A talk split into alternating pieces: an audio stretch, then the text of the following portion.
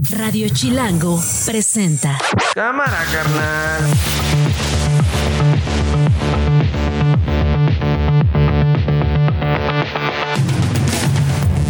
Es martes 21 de noviembre del 2023, una de la tarde en puntito. Soy Nacho Lozano y ya saben, esto no es un noticiero. Así suena el mediodía.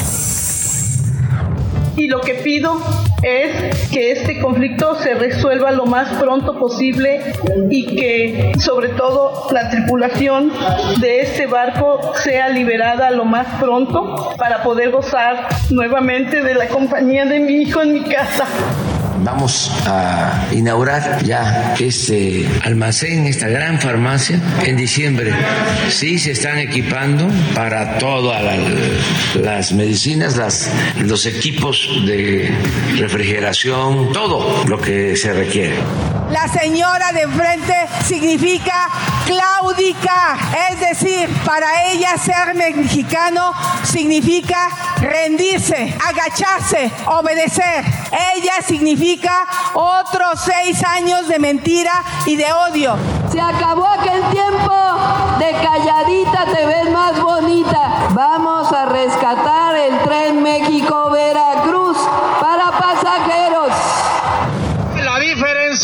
es que no empezamos en cuarto, empezamos en segundo porque el frente ya está frito. Nadie los quiere.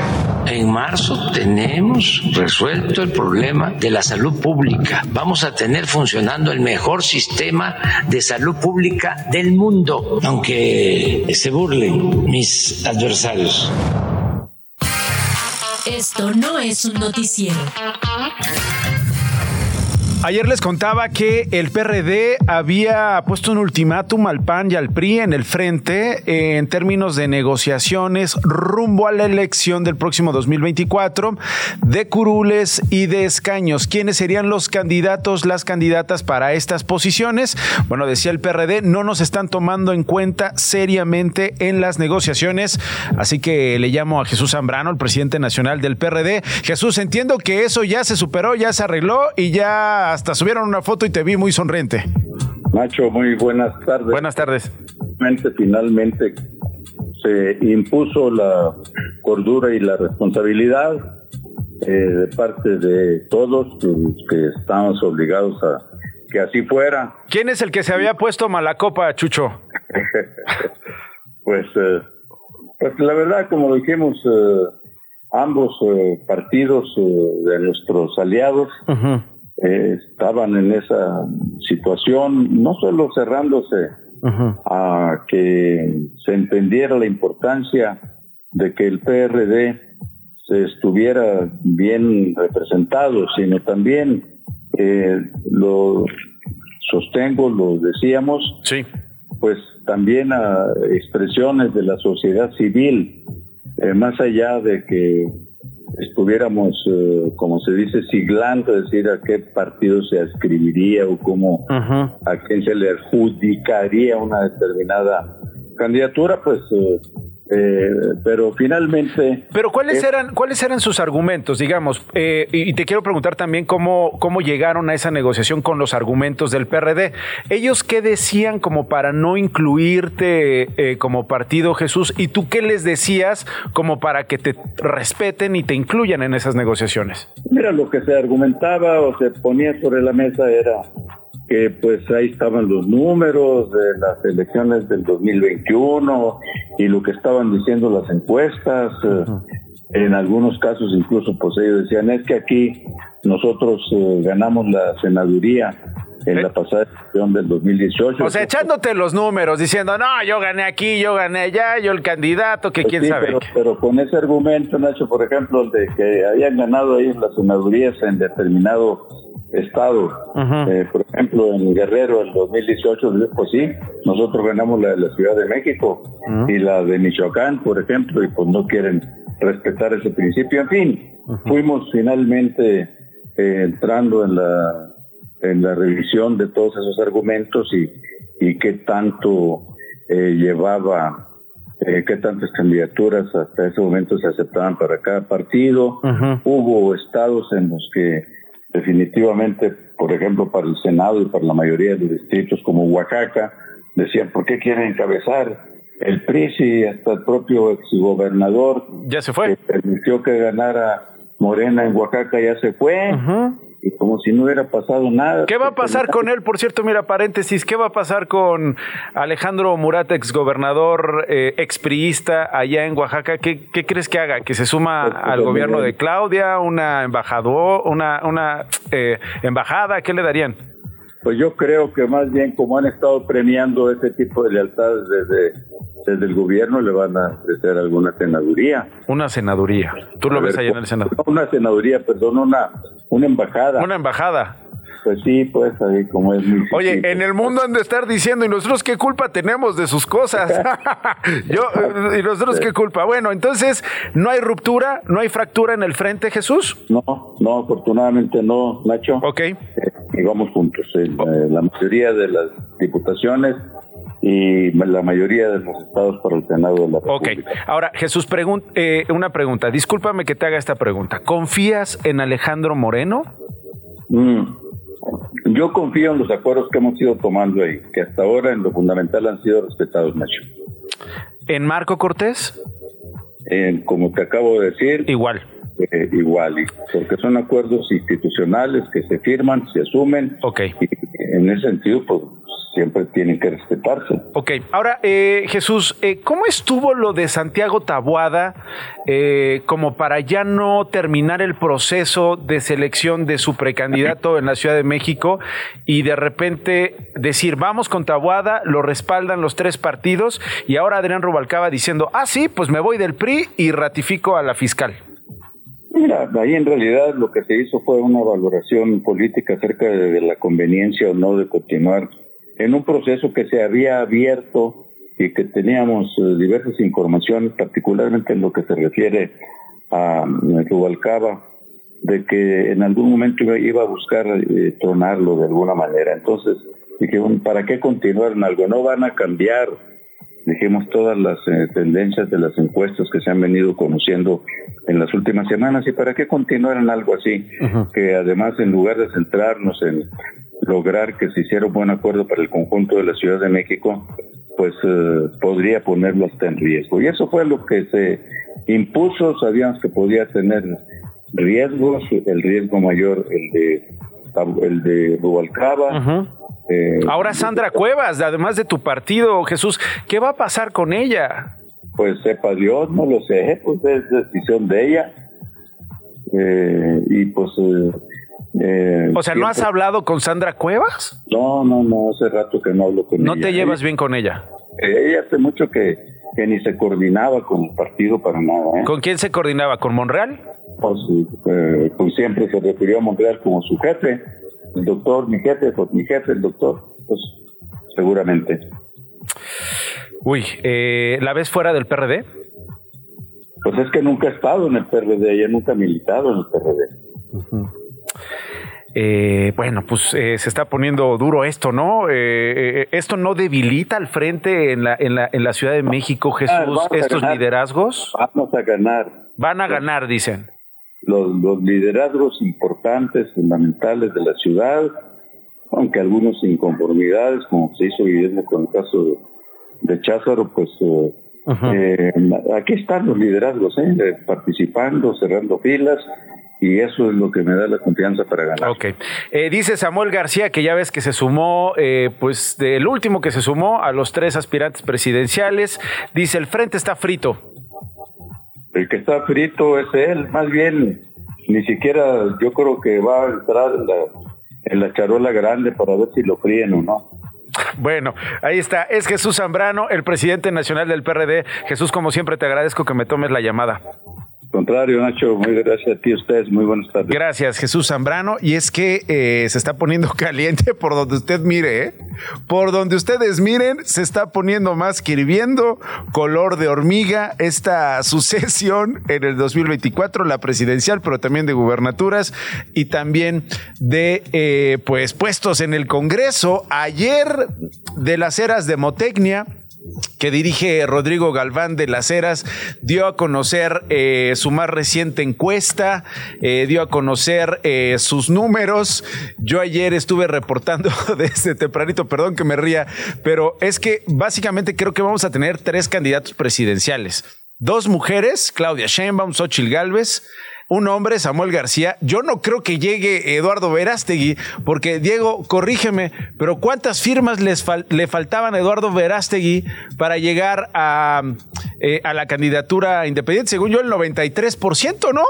Tenía nomás el 8% de las firmas y yo no sé si llegue, Alex. No te burles de Eduardo Verástegui, pero yo no sé si llegue.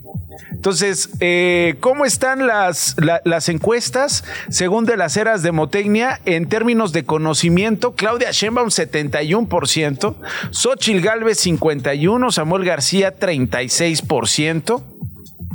Y si hoy fueran las elecciones presidenciales, esto se lo preguntó de las eras a 1.400 entrevistados eh, todos mayores de 18 años con credencial de elector en siete estratos. A cada estrato le asignaron entrevistas resultantes de multiplicar 1.400 por la proporción de electores que le corresponde a cada estrato con un 95% de confianza y un error estadístico de 2.7%, dijeron que votarían por Claudia Sheinbaum el 66%.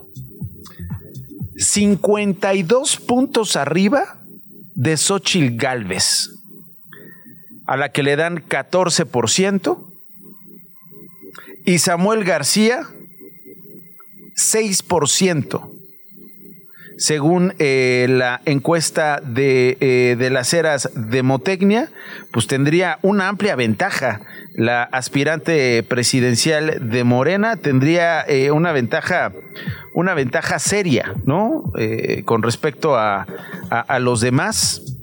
una ventaja que además este, le daría un triunfo holgado si hoy fueran las elecciones. 66, 14 y 6 Díganme ustedes qué opinan de esto.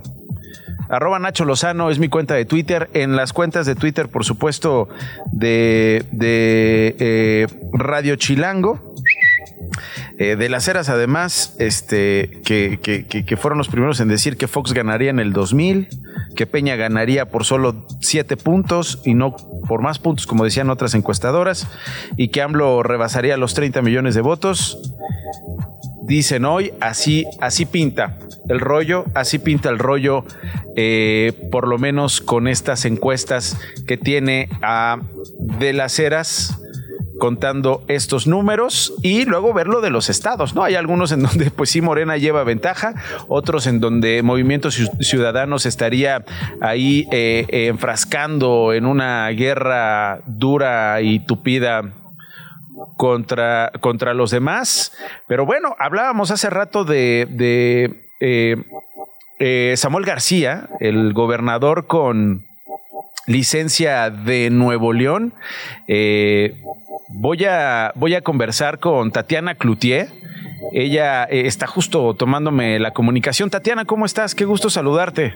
Todo bien, ¿Cómo están ustedes? También bien, aquí con el gusto de saludarte. Me llamaba mucho la, atención eh, esto que publicabas, Tatiana, este, este análisis, ¿no? Con esto que está pasando allá en Nuevo León, Tatiana. Eh, eventualmente podría tener dos gobernadores, uno puesto por el gobernador de Nuevo León, otro por el Congreso. Eh, ¿Cómo ves las cosas allá, allá en Nuevo León y lo que está pasando en ese estado, Tatiana? Pues complicadas. ¿A qué nos referimos con complicadas? Hay un unas ganas, porque así le estaríamos llamando, de imponer por parte del Ejecutivo que ahorita está, no está con licencia, tiene algún tipo de permiso, de se ausentó y nombró a un encargado de despacho. Sin embargo, solicitó una licencia a partir del 2 de diciembre. Sí. Y el 2 de diciembre nos entraríamos en este conflicto o situación porque él está queriendo, contrario a lo que dice la ley, imponer Pues sí. a su sustituto. Están viendo, eh, yo, yo estoy viendo ahí una guerra de ambiciones, Tatiana, perdón, para ver quién tiene eh, la más segura, si el Congreso o el gobernador, a ver quién, quién vence, ¿no? Una guerra ahí de, híjole, no quiero ir, no quiero escucharme vulgar, ¿no? Aquí vamos poniendo en la, en la, en la vamos a, a poner que los dos quieren y los dos quieren imponer su, Ándale, su ándale, ándale. Me ¿Sí? encanta, me encanta tu finura. Y, y me, me encanta la finura y, y- y que pongas razón en esta, en esta conversación. ¿Quién va a ganar? ellos Porque los, que pierden son los de poner Nuevo León. imponer. Sin embargo, la ley, la constitución dice en el artículo 122 que le compete al Congreso nombrar al sustituto. Ujú. Entonces es, desaparecen los gustos, los pleitos y hay que aplicar la ley. Hay que aplicar la ley y hay que evitar una crisis de gobernabilidad porque los que pierden son los de Nuevo León. Totalmente y con un ingrediente adicional. Hay dos cosas en donde el gobernador ha mentido y una de ellas que tiene que ver con esto del sustituto. Dice que el Tribunal Electoral dice que tiene que suplirlo alguien con sus siglas. La ministra lo desmiente y dice falso eso. Y entonces esa es una de las mentiras en las que el gobernador este ha estado jugando. Y por otro lado, tenemos el tema más importante ¿Cuál? en el cual estaríamos diciendo qué pasa este si al entrar, porque él ha dicho que van a usar la fuerza pública para que solamente, y lo pongo entre comillas, se aplique lo que él quiere. Entonces tú no puedes, como dice el dicho, este, pues, eh, eh, querer dos cosas al mismo tiempo. Hay un dicho que dice pa, pa, pa, y dar topes al mismo tiempo. Y él quiere las dos cosas. Él quiere las dos cosas. ir Sí.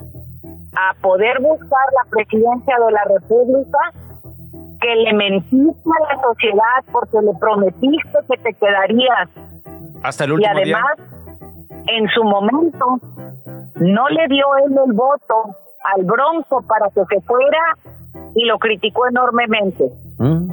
Entonces, otra mentira, aunque tenga el derecho. Mm, mira, mira, Y qué ahora- interesante esta historia que estás haciendo. Claro, no me acordaba. Él se, él se, él se oponía a esto, ¿no? Se oponía a que entonces Jaime Rodríguez Calderón eh, buscara la candidatura presidencial independiente y eventualmente la presidencia. Entiendo que haya un enfrentamiento ideológico, Tatiana, un enfrentamiento político entre MC, entre el PRI y el PAN en el Congreso.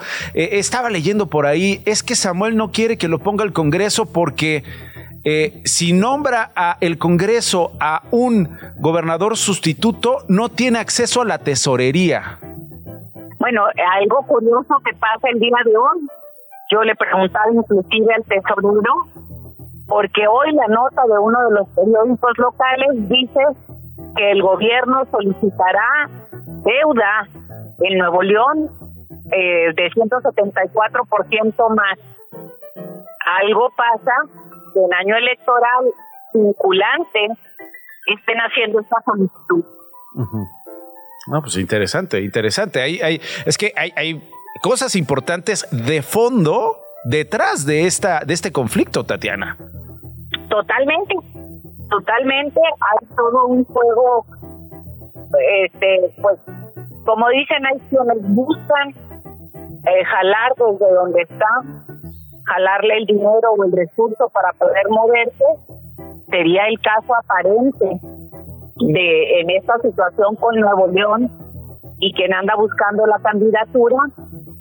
Y por otro lado, este mentir constante para manipular a la población y dándole información a medias en donde les dicen que tiene que ser alguien de MC, que tiene que salir por consenso y que a él le toca nombrarlo. El, algo que vale la pena mencionar, el, la sociedad del Nuevo León votó un congreso totalmente mayoritario en contra del Ejecutivo. Sí, con una Ese es un obligación mensaje. institucional. Una obligación institucional, pónganse de acuerdo, pónganse a discutir desde lo institucional y con la ley por enfrente. A ver, ahora te, te, te, te, pregunto el proyecto de Samuel García como candidato presidencial. Ya hablamos del candidato. Como mujer, Tatiana, ¿cómo ves a Mariana Rodríguez? Eh, dicen que gobierna con él, yo no lo sé, no lo creo, no, no se ve, pero, pero en la campaña... ¿Cómo que no se ve? A ver, porque... Ah, dices tú, ¿gobierna Mariana Rodríguez? voy, a, voy a ponerlo, vamos a compararlo, como podemos ponerlo en tres, en tres escenarios. Voy a hacer unas comparaciones. A ver. Vicente Martita. No, pues Martita sí, ¿no? no es Vicente Martita en términos quizás gobernada. ¿no? Ok. Si hablamos de Enrique Peña Nieto Gaviota, y ahí es lo que tiene un poquito de fuego de los dos. Mariana, y habría que hablar de ella, ¿sí? ella es un influencer previo a aparecer en la vida de, de Samuel. Sí, sí. Por otro lado, la han utilizado cruzando la línea y jugando con la línea jurídica para que ella haga anuncios en favor del gobierno, pueda cobrar a través de ventajas entre lo que es la influencer y el gobierno. Y por otro lado, tiene una organización o fundación, algo de niños o no sé, tiene una. Entonces, o sea, en, el caso, en el caso, en el caso de Mariana Rodríguez y Angélica Rivera serían, tú dirías, dos mujeres utilizadas por los hombres poderosos o que tienen una ambición política para conseguir esos objetivos. En el caso de Marta Sagún, una mujer que se habría aprovechado de su circunstancia para eh, influir sobre el presidente entonces. Eh, vaya aquí, vamos, porque no quiero que ahorita me vaya a salir luego el príncipe y me vayan a multar aquí por andar con violencia de género. ¿Qué quiero decir con esto? Este, ella ya existía en términos de influencer y se ha tomado ventaja o ha entrado en un juego dinámico, y cuando digo dinámico como dúo, para apoyar la promoción y la buena o no aceptación o protección de el gobernador. Ok. Ok, bueno, lo pones en esos, lo pones en esos términos, dice Tatiana Cloutier, eh, con el cuidado de no caer en la violencia de género. Bueno, vamos a ver qué es lo que, qué es lo que sucede. Quieren buscar una, una campaña que haga contraste con Claudia Sheinbaum, que haga contraste con eh, eh, Xochitl Galvez. Roberta Garza escribe hoy un texto durísimo contra él, se graba payaseando en esos disfraces autóctonos que rentan para que los turistas se tomen fotos, dice Roberta, Roberta Garza, reforzando los peores estereotipos raciales y dejando clarísima su supina ignorancia y es imposible tomarlo en serio cuando ha hecho una carrera diciéndose antisistema, proempresa y liberal, pero en que en los hechos se dobla el primer silbido de un López Obrador conservador y estatizante. Samuel parece ser de esos regiomontanos que siguen comprando el mito de un muy ajada grandeza empresarial norteña, acaba de decir muy orondo que su hija portaría botas vaqueras, pero jamás huipiles, Tatiana. Sí, híjole, la verdad es que Fuerte, ¿no? dijo eso es lo más... Ahí sí lo deberían de acusar de violencia de género, pero también algo que se vuelve importante y otra vez debemos de poner en el contexto. Cuando dice el Ejecutivo que utilizaría la fuerza pública para imponer su voluntad. Esto es una palabra donde no lo, no captamos el significado que esto tiene, pero ya lo hizo. A las mujeres de Nuevo León en las marchas femeninas se les golpeó como había sido hace yo creo que 30 años que no había subido, que no había sucedido una cosa así en el estado de Nuevo León. Bueno, bueno. Ahí está la cosa. Tatiana Cloutier, gracias por estos comentarios. Fuerte, como dices tú, esta actuación eh, desde el gobierno frente a las marchas feministas. Eh, Tatiana, ¿te vas a sumar al proyecto de Claudia Sheinbaum? Así es, hemos estado apoyando y este, estamos apoyando para que Claudia camine más rápido. Entonces seguiremos hablando contigo eh, con cosas referentes por allá. Por lo pronto te agradezco este comentario sobre Nuevo León, Tatiana. Muchas gracias, saludos. Saludos, Tatiana Cloutier. Estás escuchando Esto no es un noticiero con Nacho Lozano.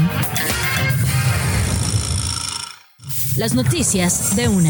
Esas las tienen corto en fa con lo más importante. Gloria Hernández ya más recuperadita del corona, ya con voz, ya, ya este, una 12 piel horas de rebosante, sueño. lozana. Ya 12 Exacto. horas de sueño. ya- Espero que tú también, Nacho, ya No, recuperados. yo- pero yo desde el domingo me recuperé, mija. Hiciste yo, yo- muy yo ya no llegué el domingo. No, no, no, ya eres una rodada más grande. Sí, no, no, no, yo ya eh, entre que la rodilla, eh, no, no, no. Bueno, a ver, eh, información sobre este buque. Unos piratas toman, Glo, eh, un buque ahí en el Mar Rojo. Eh, sabemos que hay dos mexicanos dentro de la tripulación que en estos instantes sigue secuestrada. Hubo un tercero que se bajó antes de que llegaran los piratas porque iban a tomar vacaciones. ¿Qué dice la Secretaría de Relaciones Exteriores, Glo? Pues está atenta justo a la evolución de este secuestro, esta nave carguera en aguas internacionales del Mar Rojo y esta tripulación se compone de 25 personas en las que, como bien mencionas, dos de nacionalidad mexicana. Tenemos el testimonio de la mamá de uno de los mexicanos secuestrados. Escuchemos. y lo que pido es que este conflicto se resuelva lo más pronto posible y que sobre todo la tripulación de este barco sea liberada lo más pronto para poder gozar nuevamente de la compañía de mi hijo en mi casa. El presidente López Obrador anunció que en diciembre van a inaugurar en Huehuetoca, cerca de la IFA, una gran farmacia para almacenar todos los medicamentos que se utilizan en el IMSS Bienestar. El objetivo es surtir todas las recetas en tiempo y forma y reiteró que en marzo tendremos el mejor sistema de salud. Escuchemos. En marzo tenemos resuelto el problema de la salud pública. Vamos a tener funcionando el mejor sistema de salud pública del mundo, aunque se mis adversarios. Bueno, yo no soy su adversario, pero sí me voy a burlar. ¿No se supone que, eh, que ya para estas alturas íbamos a hacer Dinamarca? Exactamente. Pues eh, digo, ¿cómo? ya para la salida, ahora sí queda la gran farmacia. ¿no? Entonces ahora ya la farmacia, ya para marzo vamos a tener mejor cómo. Pues es igual que cuando nos dijo de Dinamarca. Pero bueno, adelante, Glo. Al descartar que en México vaya a regresar la derecha al poder, López Obrador aseguró que con la elección del derechista Javier Milei como nuevo presidente, la gente de Argentina se metió un autogol. Pero también dijo que su gobierno no va a romper relaciones con el nuevo gobierno argentino. También en Argentina comenzó el proceso de transición presidencial. Hoy se reunieron durante un par de horas el presidente Alberto Fernández y el presidente electo Javier Milei en la residencia presidencial. Además, el Papa Francisco ya llamó este martes a Javier ¿Cómo? Milei para O sea, a. Javier Milei le hablaron del infierno. Porque decía que el Papa Francisco era el diablo. Exacto. Que era un representante del infierno en la tierra. Eso dijo Javier Milei. Y dos, ¿viste la foto Sí. de Alberto Fernández con Javier Milei? Dos jetas de me ca estar aquí, no quiero estar con este que odio. O sea, unas caras de estreñimiento y de infección estomacal tremendas. Yo creo que más que algunas que han salido por aquí en este noticiero también, ¿no? Sí, aquellas dos, ¿no? Eh, estaban bromeando ahí en las redes sociales con la cara de estos dos, odiándose de verdad. Tensos, el cuerpo duro, un lenguaje no verbal, un lenguaje corporal, la verdad es que eh, bastante negativo. Y, y ponían de pie de foto. Y de hecho, ahorita voy a ver qué contestaron en redes sociales, pero ponían, se contrata presidente, gran ambiente laboral, seguro. Y creo que ahí se representa mucho de esta mitad dividida en Argentina en esa foto, Nacho. Exactamente, la polarización, qué buen punto. Luego de más de 30 años al frente de Miss Universo México, Lupita Jones anunció que deja su cargo. La ex reina de belleza dejó de entrever un supuesto fraude durante el último certamen en El Salvador y anunció que Cintia de la Vega, también ex, ex Miss México, asumirá este rol de directora. Esto no es un noticiero. Santiago Tabuada es alcalde con licencia de la Benito Juárez. Alcalde, ¿cómo estás? Y Nacho, ¿cómo estás? Un saludo a ti y a todo el auditorio. El elegido por la oposición en la Ciudad de México y criticado a más no poder por Adrián Rubalcaba, Santiago. Pues mira, yo, eh, yo respeto a Adrián. Eh, yo de ese tema, pues insisto y lo, lo he dicho en días anteriores, como lo hice la semana anterior que nos registramos, yo eh, tengo muy claro que el, que el adversario está fuera, que es precisamente hoy ya eh, la candidata de Morena, la que... Ah, yo pensé que te, que referías a Adrián, que ya está fuera del PRI. No, no, eh, a quien perdió la encuesta, a quien eh, contra contra quien vamos a a pelear esta ciudad y por supuesto contra quien vamos a plantear las diferencias de, su gobierno con el mío, de sus resultados con el mío, de la calidad de vida de su gobierno con la mía. Y eso, eso es a lo que me voy a enfocar, mi querido Nacho. Ok, ahora preguntarte, para tratar de entender, eh, Santiago, ¿por qué, ¿por qué lo hicieron así? O sea, la pregunta es ¿por qué, por qué llegar a esto? ¿Por qué llegar a un Adrián Rubalcaba diciendo todo esto, no? Eh, este rompimiento, esto que se antoja como una fractura importante, nadie puede negar que los votos en Coajimalpa y este eje Coajimalpa-Cuauhtémoc podría pegarte eh, si tú ya eres el precandidato. ¿Por qué hacerlo así y no como lo habían anunciado, Santiago, eh, paso por paso? Se lo pregunté hace un momento a Jesús Zambrano, él me dio la respuesta. ¿Cuál es la tuya, Santiago? Bueno, a ver, creo que la respuesta que te ha dado el presidente del PRD o los presidentes nacionales, pues es la respuesta, este, porque todos quienes nos registramos sabíamos que la manera en la que para obtener el preregistro eh, requeríamos de las firmas de los tres presidentes nacionales. Y obviamente ellos tuvieron la decisión de generar eh, condiciones o argumentos precisamente para tomar una decisión antes de que concluyera la etapa de precampañas. Y pues esa respuesta insisto creo que quienes te la pueden dar más a detalle pues es quienes eh, me dieron la confianza, en este caso, su firma para registrarme como precandidato del Frente Amplio. Pero no, eh, no cargas tú con decisiones ajenas, es decir, si se lo pregunto a ellos, ellos me dirán, pues porque Santiago Tahuada era el más competitivo, Jesús Zambrano me dijo, ¿para qué llegamos al final? Si ya los demás están adelantando, podemos irnos con Santiago Tahuada. O tú decir, no saben qué, aquí quedamos en algo, les agradezco que quieran que sea hoy yo su precandidato, pero lleguemos hasta el final como lo prometimos. Bueno, el, lo, que te digo, el método y las reglas las pusieron los partidos. Yo desde el principio, y te lo dije creo que a ti en varias entrevistas, el método que nos que nos pongan porque aparte de eso decía la convocatoria que en cualquier escenario en cualquier momento en el que se considerara que este órgano que estaba formado por los presidentes nacionales tomara una decisión en función de competitividad pues eh, vamos a decirlo, adelantaba todo este proceso. Eso decía, bueno, esas son las, las reglas que se pusieron en el convenio de coalición. Y yo insisto, pues eso ya es algo que ocurrió el día sábado, mi querido Nacho. Y que le toca a los partidos, dices tú. Y que, y que yo estoy ya enfocado precisamente en lo que tiene que ver con esta pre-campaña, con esta... ¿Cómo vas? ¿Cómo arrancas? ¿Qué números tienes, eh, Santiago? Pues mira, yo lo que te digo es, desde hace varias semanas, desde que pedimos la licencia, hemos estado recibiendo invitaciones. Ahora estamos caminando con los militantes eh, de ambos partidos, de tanto el PRI, del PRD como del PAN. Arrancamos como, como iniciamos cuando pedí licencia, eh, platicando, recorriendo, haciendo asambleas, escuchando. Tú sabes que prácticamente el, el 60% de estas asambleas ha sido eh, en Iztapalapa.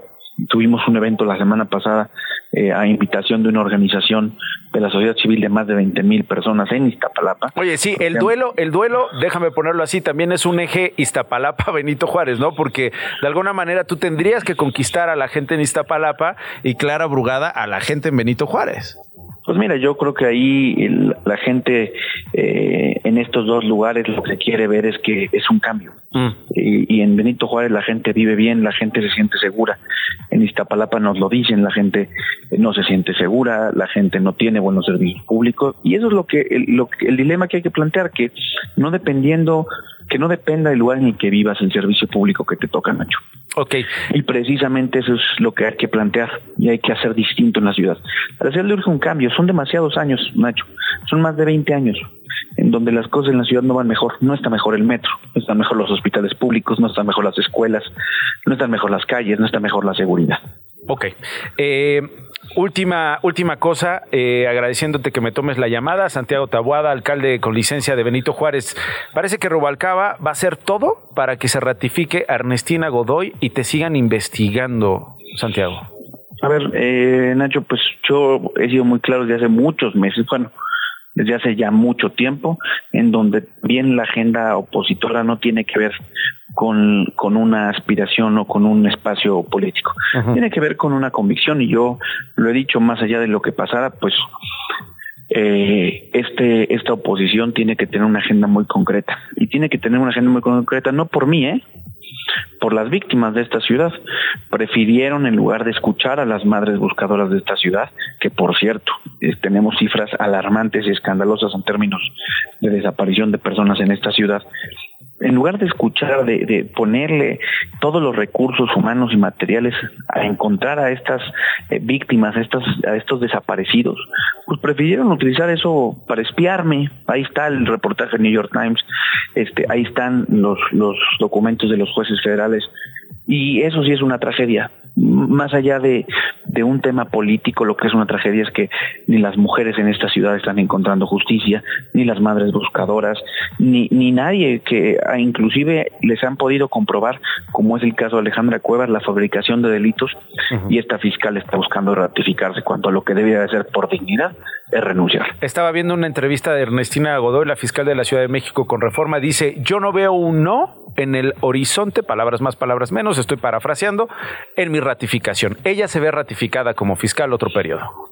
Bueno, yo eh, hago un llamado, como lo he hecho a todos los diputados, que tengan no solamente una militancia política, sino tengan esa eh, esa necesidad o esa convicción de que en la ciudad a las víctimas les haga justicia y ella no lo no lo pudo hacer en cuatro años entonces yo espero que en el Congreso de la Ciudad de México la oposición eh, y quienes creen que las cosas en la ciudad pueden ir mejor no ratifiquen a Ernestina Godoy.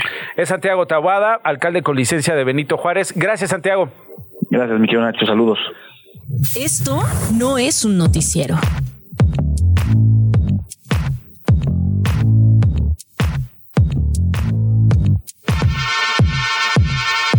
Bueno, cambiamos de asuntos, nos vamos a otras cosas. Me da muchísimo gusto recibir en la cabina, en el estudio de Esto no es un noticiero de Radio Chilango, a Nicolás Alvarado. Él es escritor, es promotor cultural, es productor.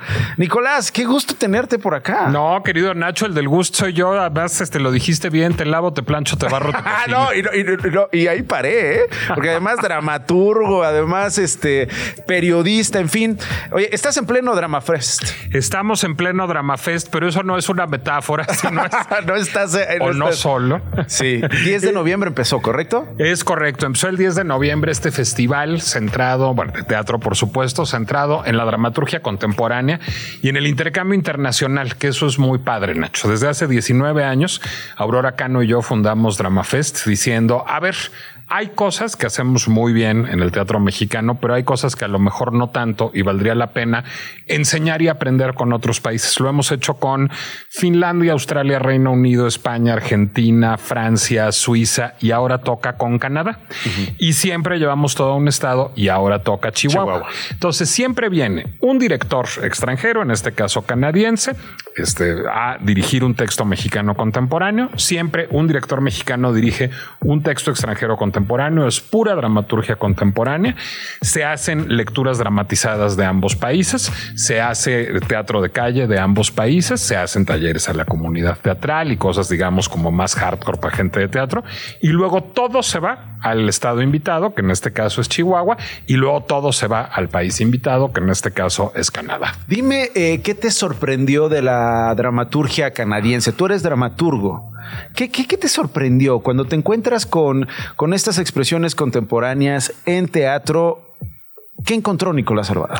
Ahorita voy a decir, encontramos una dramaturgia que de hecho obedece a tres tradiciones y eso fue muy sorprendente porque recordemos que hay una tradición anglófona, una tradición francófona y ahora, además con mucha promoción por parte del Estado canadiense, una tradición en lenguas indígenas.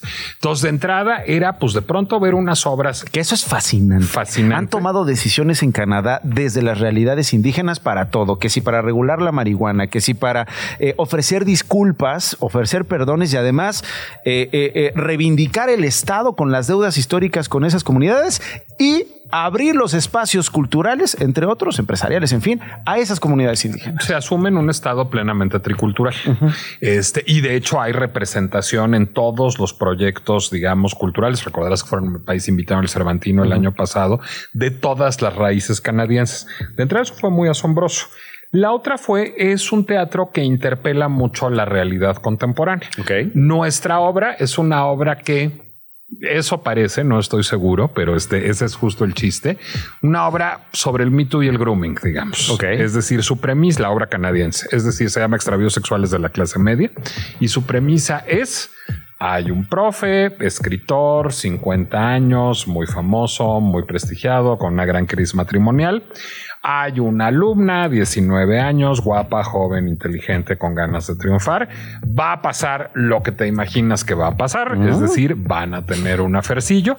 Y después no necesariamente va a pasar lo que te imaginas que va a pasar. Es decir, es un teatro que está problematizando de manera activa muchas de las cosas que están sucediendo. En nuestros espectáculos de monólogos que suceden en unas burbujas escénicas, son de cuenta como unos snow globes, pero que pones en una plaza pública, nada más que en lugar de paisaje nevado tienes actor adentro del globo y abajo tienes cabina de audio. Bueno, ahí tenemos este fin de semana una obra que se llama en francés Le Barbelé, en español Alambrados, que es una obra cuyo personaje principal es de género fluido, pero no es porque se, así se autoidentifique, sí, o, sí a veces, sino porque va fluyendo en el género a lo largo de la puesta. A veces es hombre, a veces es mujer, a veces es trans, a veces es de género fluido, a veces es padre, a veces es hijo. Y la única constante es que experimenta, pues digamos, un cierto malestar de vivir, siente como si estuviera alambrado por dentro y de pronto se, se apresaran de él o de ella o de ella los alambres de púas. Entonces creo que es una dramaturgia rabiosamente contemporánea en una tradición que justamente, y esto es muy importante de Canadá, pues no necesariamente conocemos, como que estamos muy acostumbrados a dialogar con lo gringo, con lo inglés, con lo francés y no tanto a voltear a Canadá, como que Canadá y México somos dos naciones norteamericanas separadas por un vecino importante ambas y creo que es una buena oportunidad para encontrar. Ahora que estaba revisando este programa de Drama Fest 2023 en el que decías tú Canadá Chihuahua está invitado del 10 de noviembre al 10 de diciembre con varias eh, eh, eh, con varias actividades pensaba, ¿qué sería de la clase política de este país si fueran solo a una? A una de las malditas actividades que lleva años Nicolás y su equipo planeando para que salga bien, para buscar financiamiento, para que eh, eh, eh, vayamos a sensibilizarnos en esto, géneros, víctimas, diversidad, justicia, generaciones, fluidez. Déjame hacer dos reconocimientos. No a este Drama Fest, pero alguna vez a una obra de Drama Fest y no fue invitado, compró su boletito, fue Arturo Herrera. Arturo Herrera, el secretario de Hacienda. A Arturo Herrera le gusta el teatro, aunque usted no lo ah, Muy bien. Mucho. Ay, ¿dónde está Arturo Herrera? Ya no está en el gabinete. ¡Chin! Y este, y este domingo fue Salomón Chertorivsky a ver extravíos sexuales de la clase media. Que quiere ser jefe de gobierno. Que quiere ser jefe de gobierno. ¿Qué sería de la clase política? Yo no sé si lo hagan, no, no hablan mucho de eso. No sé si tengan como disciplina encontrar una, dos horas en el día, sentarse a leer una obra, sentarse a ver cine, eh, pero regreso, regreso al teatro, al teatro. Eh, yo no sé qué sería de ellos, Nicolás. ¿Qué sería de nosotros también? ¿No? A mí me preocupa mucho la visión de este, los políticos mexicanos, de la clase política mexicana, que siempre ve la cultura como un adorno. Es decir, o es, digamos, en, en los viejos regímenes, en los regímenes de la transición, pues este adorno elegante para que fuera eran las grandes élites a las noches de estreno en Bellas Artes, o en esta administración, pues esta herramienta propagandística esencializante y folclorizante, este, o, este, o, este, o esta partida presupuestal que permite hacer trenes, hacer obras de infraestructura este, con significado político, pero no necesariamente la cultura como factor de construcción de ciudadanía. Creo que pones el dedo en la llaga, Nacho. Es decir, creo que justamente lo que haría falta es entender que para dialogar con el mundo, para pensar las políticas públicas, la vida sexual, la vida personal, la migración. Nuestra otra obra es una obra sobre migrantes y no sobre los migrantes que te imaginas. Uno es economista güero de origen alemán, la otra es afromexicana etnóloga y están mesereando en un fundraiser de George W. Bush.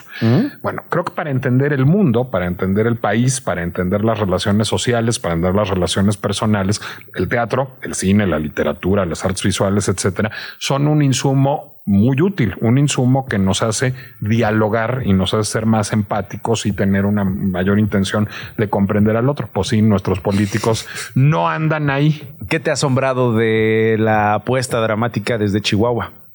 A ver, me ha asombrado mucho que hay una comunidad teatral en Chihuahua, porque no es algo con lo que estamos Mm, familiarizados ya, ya, ya. normalmente. A ver, nuestra nueva directora, porque Aurora Cano ahora es directora de la Compañía Nacional de Teatro, es Raquel Araujo, que es una directora yucateca, de una compañía de teatro súper famosa en Mérida que se llama La Rendija, y en- que había teatro en Yucatán, ya sabíamos, o en Guadalajara, o en Monterrey, o en Tijuana, eso ya se sabe. Pero lo que no necesariamente es evidente es que hay un movimiento teatral importante en Chihuahua. Nuestros montajes de burbujas que están este fin de semana en el Centro Cultural Universitario los dirige un director chihuahuense, Luis Bizarro, que tiene un trabajo largo, dinámico y muy valeroso, creo, en Chihuahua, en donde, y cuando digo valeroso, es porque no hay necesariamente un público de teatro en un estado como Chihuahua. Entonces, parte del asunto también es construir públicos. Hablabas tú hace un momento, Nacho, de políticas públicas. A ver, y yo le echaba una daga al proyecto Chapultepec. Pues la daga se la he hecho porque la demarcación que más infraestructura tiene cultural en todo el país es la alcaldía Miguel Hidalgo. Bueno, hay más teatros en la alcaldía Miguel Hidalgo que en todo el estado de Campeche. Este, y probablemente está dando un quien vive con el estado de Chihuahua. Entonces sí es necesario construir públicos para el teatro fuera de las grandes metrópolis. Y esa también ha sido una de las misiones de Drama Fest. Y esa es una responsabilidad de todos, ¿eh? Eh, es una responsabilidad política también de los medios de comunicación. Hay una autocrítica que hay, debo hacer también entre los periodistas, entre eh, quienes nos dedicamos a esto, eh, no solamente de promover, ¿no? Vamos a decirlo a lo güey, ¿no? O cualquier cosa, sino generar efectivamente esas, esas razones por las cuales las pasiones estudian, se ven en el teatro, esas razones por las cuales es importante tener un público crítico, un público que está de acuerdo, que va a ir a ver una mentira al teatro, que le va a revelar una serie de verdades que no va a encontrar en ninguna en ningún otro lado de la forma en que lo encuentra en una expresión artística como la teatral. Vale, échame echar tu cebollazo. Pues es una gozada estar dialogando con un comunicador, con un periodista que entiende eso, porque en efecto, como cuando dices promover a lo güey, pues muchas veces si se aprecia mucho el espacio, pues llegas a una entrevista y te dicen, ay, este Drama Fest, ¿y qué es Drama Fest? Ay, qué bonito, una obra de teatro con Canadá, con Chihuahua. Y Bueno, sirve, sirve, Nicolás, no, sirve, ¿no? sirve, pero pues, Pues o sí. sea, creo que también si los comunicadores, te, te lo digo como que también lo soy, estamos abiertos a interactuar con las manifestaciones artísticas, pues creo que también vamos a ver enriquecido nuestro trabajo y vamos a ver enriquecida la oferta que le damos al público. Déjame que cuelgues eh, de ese lado tu traje de promotor cultural, si es que eso es posible, y déjame hablar con el dramaturgo. Venga. Hemos hablado en otras ocasiones en radio de Cena de Reyes, hemos hablado en otras ocasiones en radio de Te vuelvo a marcar. Eh, el dramaturgo Nicolás Alvarado lee esas obras, se vuelve a encontrar con esas obras. ¿Con mis obras? Con tus obras. No, qué horror, hace muchísimo que no. Yo, habiendo tanto buen teatro que le Ah, no, no- imagínate tú no a estar leyendo el teatro de Nicolás Alvarado. No, ¿Por qué? sí, ¿Por les qué? tengo mucho cariño. No, pues no sé, este generalmente voy a decir mi relación con mi propio, con mis propios textos y no solo dramatúrgicos, ensayísticos, periodísticos, etcétera, pues es plenamente utilitaria. O sea, sí, sí me parecería a poco tú sí te relees por placer. Obviamente no. No, no, no, pero yo no, yo no soy un escritor como. No, bueno, pero imagínate el narcisismo de este bello reportaje que hizo. O sea, no, o sea, Sí, obviamente no. O sea, lo utilitario dices tú cuando eventualmente te dicen, oye, este Nicolás, ¿cómo ves si montamos cena de Reyes? Y entonces le echas un hace poquito para- una plática de a ver si se hacía una lectura dramatizada de Cena de Reyes. En una de esas la hacemos. Este y volví a leer Cena de Reyes, pero pues porque era chamba, pues. Pero pues digo, en- entre, entre leer este a Hannah Moscovich, dramaturga canadiense, y leerme a mí, pues sí prefiero leer a Hannah Moscovich. Digo, de entrada a mí ya me leí, a ella no le he leído. De entrada te escribiste. De entrada me escribí y me leí. No, yo creo que sería ya, pero además, este, y yo solo creo que el teatro es un género este, literario más, como el periodismo es un género literario más, pues difícilmente releo uno sus trabajos, no Nacho. Es decir, solo Para algunos escritores son puntos de partida de proyectos. Ok, como punto, pero siempre es utilitario. Siempre es Es utilitario. decir, sería muy narcisista el qué hermoso me quedó este texto. Disfrutémoslo una vez. ¿Cuál es tu ritual de, de lectura, Nicolás? O sea, durante el día, eh, ¿en qué momento lees? ¿Cómo te encuentras con los en libros? todos, pero es súper trampa porque pues mi chamba es leer, es decir, este para elegir las obras de Drama Fest, para este coordinar proyectos para la Feria Internacional del Libro de Guadalajara, para hacer el podcast que hago, o sea, pues mi ¿Y chamba por es leer capricho, por placer tuyo? ¿En qué momento? Cada vez menos por desgracia, pero todo el tiempo tengo un enorme placer de leer las cosas que estoy leyendo. Es decir, me he vuelto un mal lector de narrativa, por ejemplo, lo confieso, salvo cuando tengo que leer narrativa. Soy sobre todo un lector activo de ensayos, soy un lector de teatro muy activo por las razones de Drama Fest, pero me, me he, digamos, dedicado cada vez menos a ahora voy a leer una novela, pero te voy a decir, la chamba me va llevando a hacerme preguntas. Por ejemplo, no hay un proyecto específico por el cual estoy leyendo un libro que no se ha traducido todavía de Amos Oz, que es un escritor extraordinario que bien conoces, que se llama Dear que es la, la, siguiente parte de un libro que sí se tradujo, que se llama Contra el fanatismo y que es muy pertinente a la hora, a, la luz de la guerra en Medio Oriente en este momento. ¿Lo estoy leyendo para algo en particular? No, pero es el, son los temas con los que estoy dialogando todo el tiempo. Se va uno convirtiendo en un lector profesional y va uno perdiendo un poquillo, eso es cierto, la dimensión del lector por placer. ¿No es este mismo que publicó sobre Israel y la franja? Es un libro en parte sobre Israel y la franja. Es decir, pero por ejemplo, tiene un segundo ensayo, que es en el que estoy ahora. Son tres ensayos. Y el segundo es sobre el ser judío. No, sobre ah, qué es ser judío. Yo creo que lo que estás diciendo es contra el fanatismo, que es el antecedente de Dear Zealots. Dear Zealots es un libro de 2021. Me lo regalaron antier. Te voy a mandar una fotito. A ver, a ver.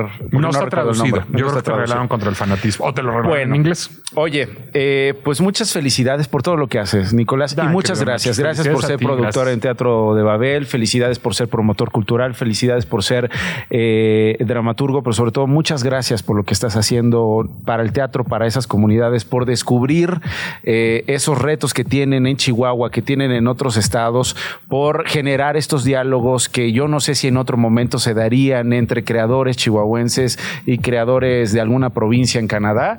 Eh, felicidades a todos los que están involucrados en DramaFest. ¿Dónde pueden ir? ¿Cómo pueden participar en estas actividades entre el 10 de noviembre y el 10 de diciembre, querido. Gracias, querido Nacho. Este Dramafest MX, pues este dramafestmx.com es nuestro sitio web y estamos, por supuesto, en Facebook y en Instagram. Las actividades que tienen boletos a la venta se compran los boletos donde siempre se compran todos los boletos y las que no, Ticketmaster, no, Ticketmaster, sí. Y las que no, no. Es decir, por ejemplo, las burbujas que están en la explanada del Centro Cultural Universitario este fin, es no, el 2 y el 3, el fin de semana del 2 y el 3, pues ahí están. Es decir, esas son gratis. Las que están en los teatros que estamos es en el Galeón, en el Granero y en los teatros del Centro Cultural en México. Perfecto. Muchísimas gracias, Nicolás. gracias a ti. Gracias a ustedes por habernos acompañado. Se quedan con más de Radio Chilango. Hasta mañana en punto de la una. Esto fue Esto no es un noticiero con Nacho Lozano, una producción de Radio Chilango. Escucha un nuevo episodio de lunes a viernes en tu plataforma de podcast favorita. Radio Chilango, la radio que... Viene, viene, ¿eh?